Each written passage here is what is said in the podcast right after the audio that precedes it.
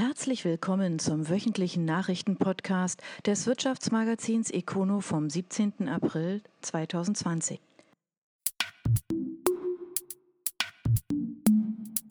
Breitseite gegen Uhrenmesse. Mehrere Schweizer Uhrenhersteller wenden sich von der Basel World ab und gründen eine Gegenveranstaltung. Der Hintergrund scheint profan und könnte das Aus für die Show bedeuten. Basel. Gleich fünf große Hersteller kehren der weltweit führenden Uhrenmesse Basel World den Rücken. Das hat die Gruppe mitgeteilt. Rolex, Patek Philippe, Chanel, Chopin und Tudor wollen demnach im kommenden Jahr eine eigene Veranstaltung in Genf organisieren. Dabei werben die Unternehmen offen für die Teilnahme weiterer Uhrenfirmen. Der Basel World Veranstalter MCH zeigt sich indes überrascht von der Breitseite. Dabei hatte es schon seit einigen Jahren hinter den Kulissen Krach über die Ausrichtung gegeben. Gründe waren die Ausrichtung und die Besucherzahlen. Auch der Schramberger Hersteller Junghans hatte nicht mehr die Messe selbst zur Vorstellung seiner Neuheiten genutzt, sondern quartierte sich in einem Hotel in direkter Nachbarschaft ein und empfing dort die Kunden. Nun brachte ausgerechnet die Corona-Krise das Fass zum Überlaufen. MCH hatte, wie es heißt, in Abstimmung mit führenden Ausstellern die Basel World von diesem Jahr auf Januar 2021 verschoben. Allerdings wollte die Messegesellschaft unbestätigten Stimmen nach die bereits bezahlten Kosten nicht komplett zurückzahlen. Bei den Ausstellern kam dieses Vorgehen nicht gut an. Man warf MCH rücksichtsloses Vorgehen vor und Hubert Duplessis, Chef von Rolex und Präsident des Ausstellerkomitees, wird im Handelsblatt mit den Worten zitiert, wir befürchten, dass dies das Ende der Basel World sein könnte, schlicht und einfach. Wie es nach diesem Streit ums Geld nun tatsächlich mit der Messe weitergeht, scheint offen. Von Seiten der MCH heißt es nur, in den nächsten Wochen wird die MCH-Gruppe über die Fortführung der Basel World und Investitionen in ihre künftige Entwicklung entscheiden. SHS steigt in Finnland ein. Die Beteiligungsgesellschaft ist nicht der einzige neue Gesellschafter. Tübingen. Die Tübinger SHS-Gesellschaft für Beteiligungsmanagement steigt bei dem finnischen Health-Tech-Unternehmen Neuro-Event Labs Oy ein. In einer Finanzierungsrunde haben die Finnen insgesamt 3,9 Millionen Euro eingesammelt. Neben SAS investieren die norwegische Hadian Ventures und der finnische Tech-Investor Maki. Mit dem Kapital soll die Expansion des Unternehmens in Europa und den USA vorangetrieben werden. Neuroevent Labs Oy hat ein System zur Epilepsiediagnose entwickelt. Dabei werden Video- und Audioaufzeichnungen der Patienten mittels künstlicher Intelligenz ausgewertet. Das Produkt ist bereits in führenden nordischen Kliniken im Einsatz. Mit dem neuen Geld soll das Produkt weiter vermarktet werden. Weltweit leiden rund 65 Millionen Menschen an Epilepsie. Neuroevent Labs Oy mit Sitz im finnischen Tampere entwickelt seit 2015 Produkte, die die wirtschaftliche Diagnose und damit die Behandlung neurologischer Erkrankungen entscheidend verbessern und gleichzeitig die Kosten für das Gesundheitssystem senken. Als aktiver Brancheninvestor im Bereich Medizintechnik und Healthcare sind wir überzeugt, dass Neuroevent Labs Oy mit seinen Produkten die Diagnostik erheblich verbessern kann, sagt SAS-Geschäftsführer Sascha Alilovic.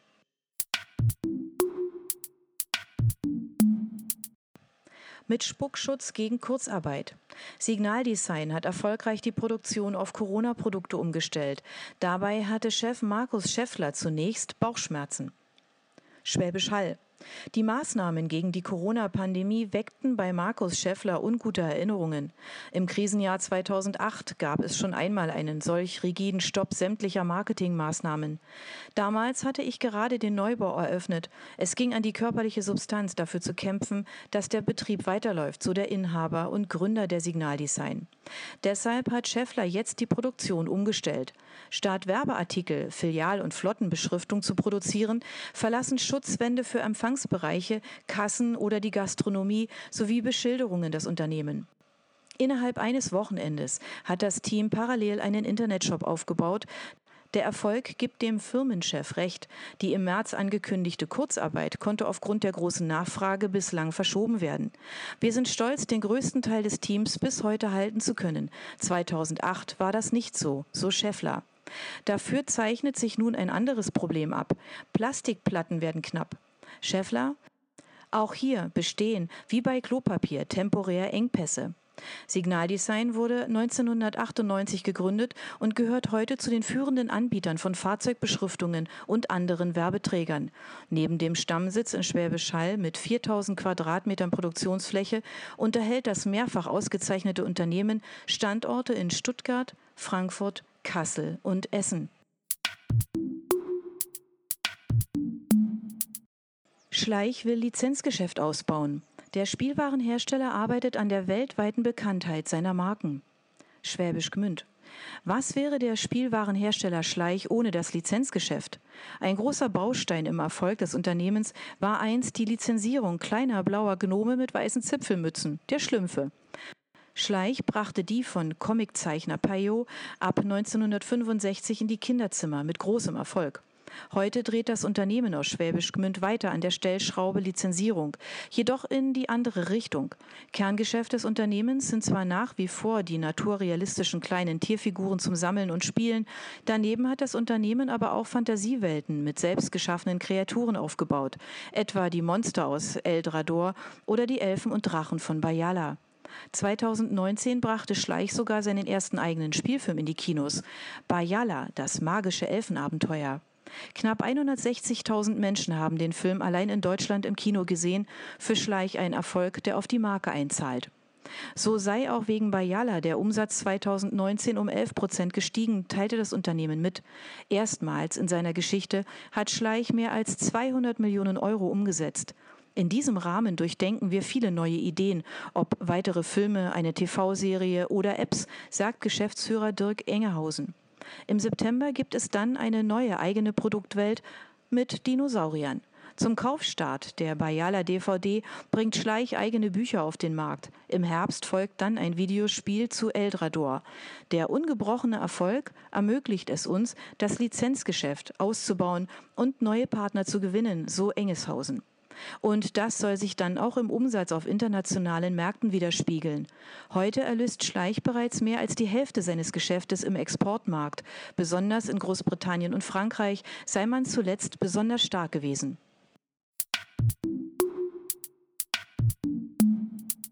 Michelin investiert in Altreifen. Der Konzern will sich mit Millionen an dem Start-up Enviro beteiligen. Das Ziel, abgefahrene Pneus chemisch in die Einzelteile zersetzen. Auch eine neue Fabrik soll dafür gebaut werden. Karlsruhe.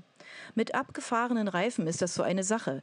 Pro Jahr erreichen geschätzt weltweit rund eine Milliarde das Ende der Lebensdauer. Und dieses Ende ist meist gleichbedeutend mit der Verklappung auf Müllhalden. Das schwäbische Start-up Enviro will den Reifen dagegen ein neues Leben ermöglichen, und zwar durch die Zersetzung in die einzelnen Bestandteile. Erreicht werden soll das durch ein neuartiges, patentiertes Verfahren, bei dem vereinfacht ausgedrückt durch chemische Zersetzung in Verbindung mit raschem Temperaturwechsel der Reifen buchstäblich in die Einzelteile von Ruß über Draht bis zu Pyrolyseöl und Gas zerlegt wird. Dadurch könnten nach Angaben von Enviro deutlich höherwertige Rohstoffe zurückgewonnen werden. Der Michelin-Konzern ist eine Technologiepartnerschaft eingegangen und wird die Gründer nicht nur beim Ausbau der Pyrolyse-Technologie unterstützen, vielmehr wird der Reifenhersteller durch eine 20-Prozent-Beteiligung an der AG im Wert von umgerechnet 3 Millionen Euro zugleich größter Aktionär der Enviro.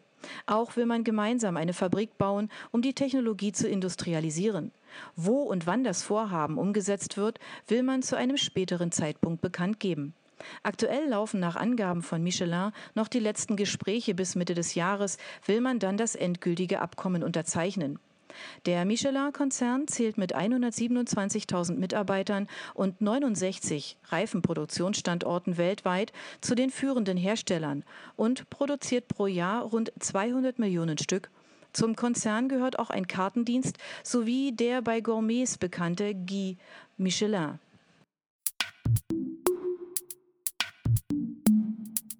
Die Corona-Kreativen 2.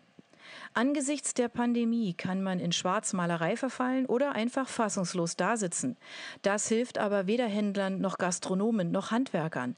Deshalb münzen sie bemerkenswert schnell die Krise zur Chance um. Konstanz Allensbach Rieler singen. Dass Corona eine Krise, ja inzwischen eine Frage des wirtschaftlichen Überlebens ist, darüber wird hinlänglich berichtet, wie der Shutdown aber auch kreativ genutzt werden kann oder sogar zum sprichwörtlichen Tritt in den Hintern wird, zeigt eine Auflistung der Handelskammer Konstanz. Auf econo.de finden Sie dazu auch den ersten Teil unseres Überblicks mit weiteren Denkanstößen aus Stuttgart, Villingen-Schwenningen oder auch Karlsruhe.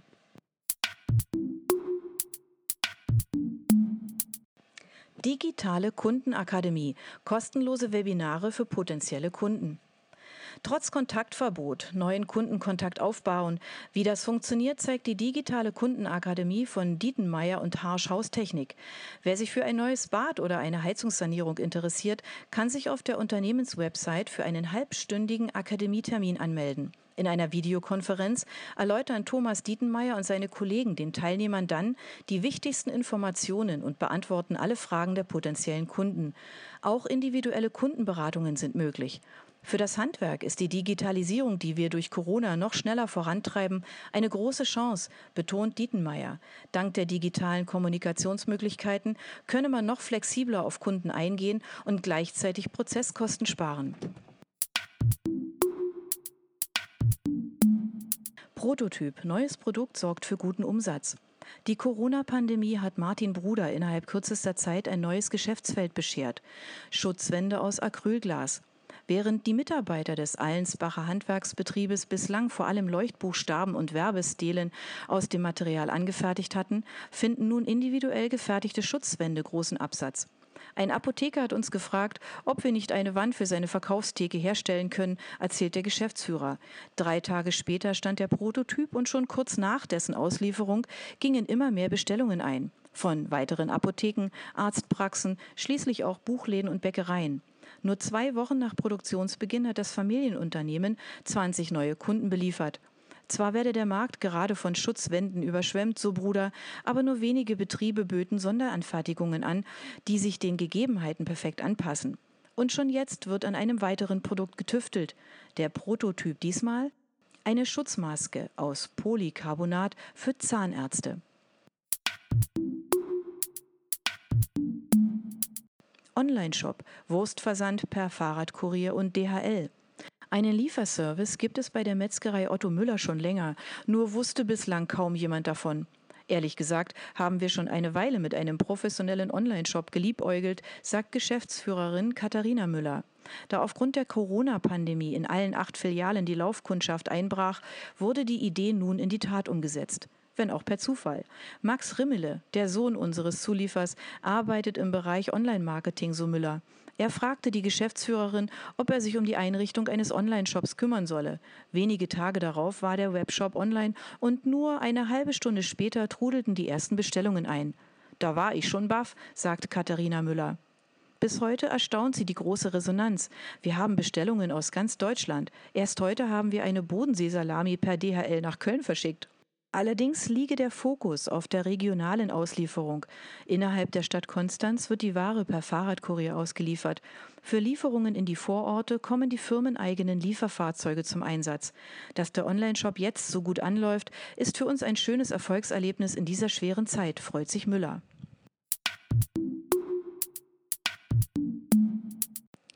Marketing. Holzostereier für Kinder. Die Auftragsbücher der Schreinerei Sandmann in Konstanz sind in diesen Tagen voller denn je. Trotzdem hat sich Schreinermeister Stefan Kraus eine ganz besondere Osteraktion einfallen lassen. Insgesamt 800 Holzostereier zum Anmalen haben er und seine Kollegen angefertigt und als Geschenk vor die Werkstatt gestellt. Damit wollten wir die Familien ermutigen, zu Hause zu bleiben, erzählt Stefan Kraus, selbst Vater von zwei Kindern. Via Instagram und Facebook machte seine Frau auf die Aktion aufmerksam und verkündete, dass unter den eingesandten Fotos der bemalten Eier ein Thermogutschein für die ganze Familie verlost werden würde. Unser Wunsch war es, mit den Ostereiern die Langeweile zu Hause zu vertreiben, so Kraus. Der Plan ging auf. Nach nur wenigen Minuten waren die ersten 200 Holzeier vergriffen und auch die zweite und dritte Fuhre waren im Nu weg. Der Schreinermeister hofft mit der Aktion und durch das positive Medienecho bei dem einen oder anderen zukünftigen Kunden im Gedächtnis zu bleiben. Denn wie es nach Corona weitergeht, weiß niemand, sagt er.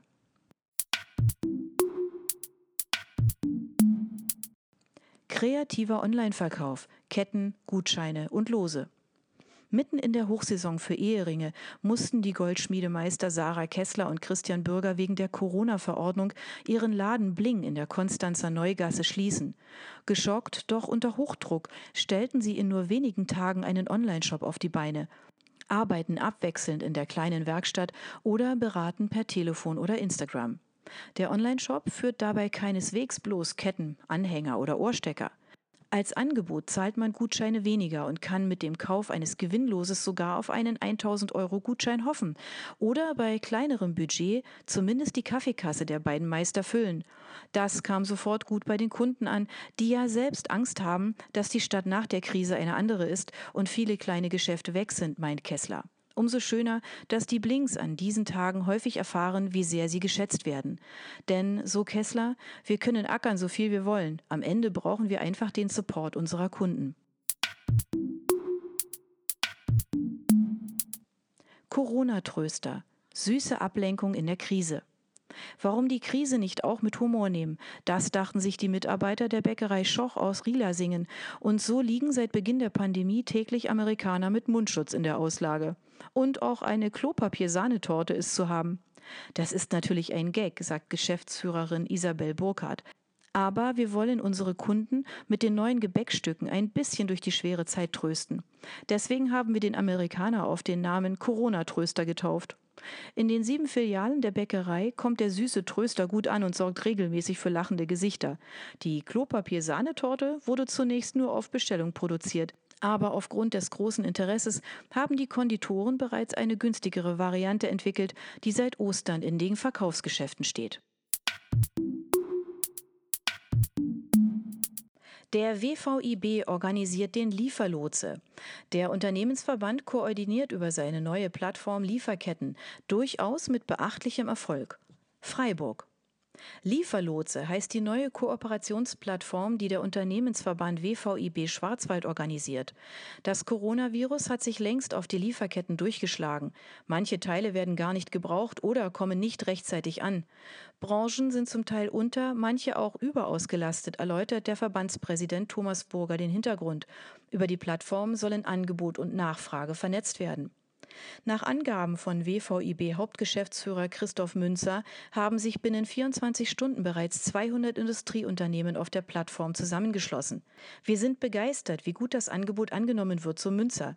Bereits am Gründungstag habe man Schaumstoffzuschnitte für Gesichtsvisiere, Desinfektionsmittel und Sechskantstahl vermittelt. Der Hauptgeschäftsführer lädt ausdrücklich weitere Unternehmen ein, sich am Lieferlotsen zu beteiligen. Der WVIB Schwarzwald wurde 1946 von Unternehmern gegründet. Heute zählt der Verband 1044 Mitgliedsunternehmen, die zusammen rund 350.000 Menschen beschäftigen und weltweit 74 Milliarden Euro erwirtschaften. Baden-Baden erhält ein neues Quartier. Die Apple-Gruppe investiert im ersten Abschnitt einen zweistelligen Millionenbetrag in das Areal am Tannhof. Eine Investition bekommt dann einen besonderen Neubau. Baden-Baden. In Corona-Zeiten sind derlei Nachrichten Mangelware. Mit dem symbolischen Spatenstich haben in Baden-Baden die Arbeiten für das neue Quartier am Tannenhof begonnen. Auf einem rund 46.000 Quadratmeter großen Areal entstehen in insgesamt fünf Bauabschnitten mehrere Wohngebäude. Zudem bezieht die SWR Media Service ein sogenanntes Torgebäude auf dem Areal. Bereits Ende kommenden Jahres sollen die ersten beiden Gebäude, eine Tiefgarage und der SWR Torbau, bezugsfertig sein. 16 Millionen Euro investiert die Apple-Gruppe nach eigener Aussage in das Projekt, zu denen auch die Neufassung des Deppenbachs sowie der Bau eines Spielplatzes gehören. Der Generalunternehmer für die Realisierung ist die Weisenburger Bau aus Rastatt. Wann die weiteren Bauabschnitte begonnen werden, dazu machte Apple keine Angaben. Andreas Epple gründete sein Unternehmen noch während des Jurastudiums. Heute zählt die in Heidelberg ansässige Gruppe rund 50 Mitarbeiter und wurde nach eigenen Angaben mehrfach für die architektonische und soziale Qualität der Projekte ausgezeichnet. Zu den bekanntesten Projekten zählen die Stadtquartiere Kubus und Quartier am Turm in Heidelberg sowie der Villengarten in Stuttgart. Paukenschlag bei Nexway. Der E-Commerce-Spezialist will sich radikal umbauen, auch im Vorstand und nur wenige Monate nach den letzten Einschnitten. Wenn die Aktionäre zustimmen, geht's zurück zu den Wurzeln. Karlsruhe. Nur wenige Tage nachdem sich Nextway frisches Kapital besorgt hat, gibt die AG nun einen umfassenden Umbau bekannt. Wenn die Aktionäre zustimmen, dann bleibt überspitzt gesagt bei dem E-Commerce-Spezialisten kein Stein auf dem anderen. Oder wie es CEO Viktor Ietsuitov ausdrückt, das übergeordnete Ziel besteht darin, das Geschäftsportfolio neu auszurichten, den Fokus auf profitables Wachstum im globalen Bildungsbereich einzugrenzen und sich vom Großteil seiner nicht essentiellen E-Commerce-Service-Aktivitäten zu trennen. Dahinter verbergen sich vereinfacht formuliert vier Vorschläge des Vorstands an die Anteilseigner. Der Hauptsitz soll an einen neuen, noch zu bestätigenden Standort in Deutschland verlegt werden. Obendrein wird der Name geändert. Viktor Jezuitov will seinen Posten als CEO Ende April räumen. Er kam erst im September vergangenen Jahres auf den Posten, ebenfalls im Rahmen eines großen Umbaus. Sein Nachfolger wird der bisherige COO Norman Hansen als Alleinvorstand. Die Schweizer Tochtergesellschaft soll an eine nicht näher benannte Partei gegen eine Barzahlung von 2 Millionen Euro verkauft werden. Erst im Januar 2019 hatte Nextway diesen Bereich übernommen, nach eigener Aussage für den Betrag von einer halben Million Euro. Man hätte ergo damit einen guten Schnitt gemacht.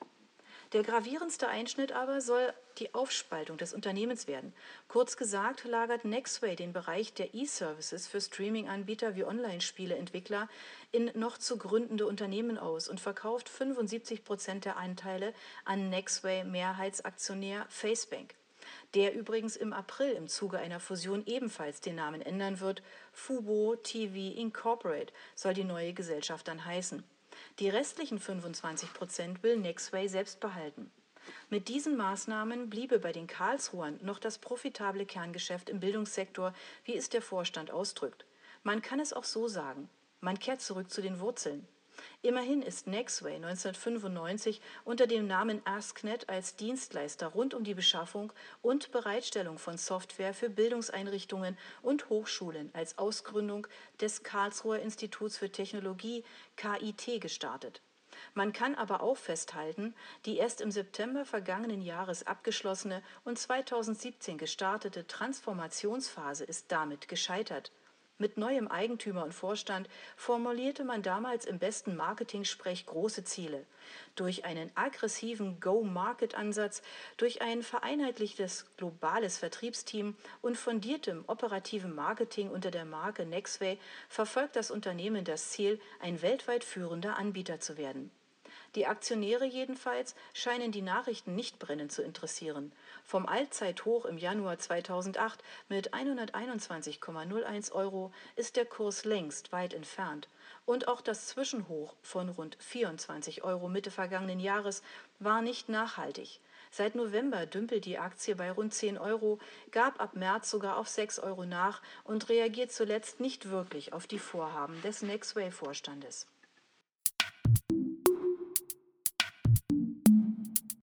Das waren die Nachrichten des Wirtschaftsmagazins Econo vom 17. April 2020. Ihnen gefällt unser Podcast? Dann abonnieren Sie ihn doch ganz einfach. Sie werden dann automatisch auf die neueste Folge hingewiesen, sobald sie online verfügbar ist. Sie möchten mehr zu Personalien, Events oder verschiedenen innovativen Themenschwerpunkten erfahren? Dann schauen Sie doch bei uns auf econo.de vorbei. Wir freuen uns auf Sie.